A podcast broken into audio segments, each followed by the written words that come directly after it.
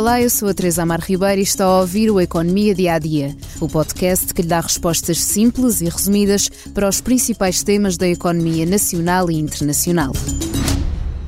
O programa Regressar foi criado pelo governo com o objetivo de chamar de volta aqueles que abandonaram terras portuguesas.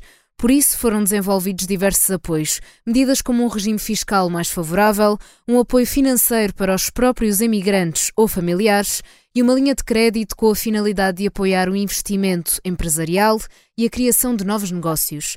Mas este ano há novidades. No dia 2 de maio foram publicadas, em Diário da República, as alterações a este programa, que são consequência do acordo de médio prazo da melhoria dos rendimentos, dos salários e da competitividade.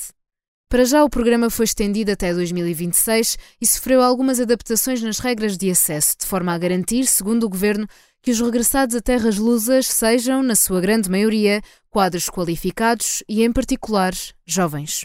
Passam a estar também abrangidos os emigrantes que tenham saído do território nacional há no mínimo três anos relativamente à data de início profissional em Portugal, que pode ocorrer até ao fim do programa, em 2026, tal como na criação de uma empresa mas estão também incluídos imigrantes e familiares em situação de desemprego antes da apresentação da candidatura. O governo quer facilitar os processos burocráticos para que os apoios cheguem ao seu destino o mais rápido possível. O processo é feito pelo Instituto do Emprego e da Formação Profissional, cujo trabalho passa por conceder e gerir o apoio financeiro, bem como a comparticipação dos custos em transporte de bens e na viagem do agregado familiar.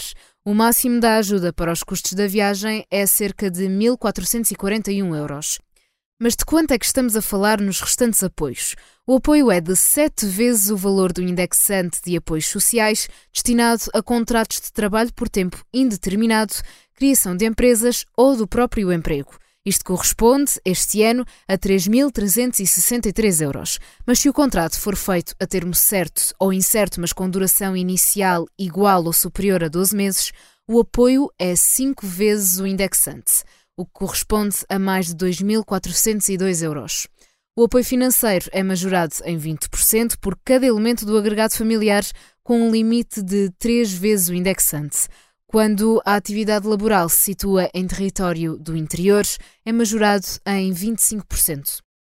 Fechamos por hoje o Economia Dia a Dia, mas ainda há tempo de o convidar a ouvir o podcast A Beleza das Pequenas Coisas do jornalista Bernardo Mendonça, que entrevista Hugo Vanderding, humorista, radialista, escritor.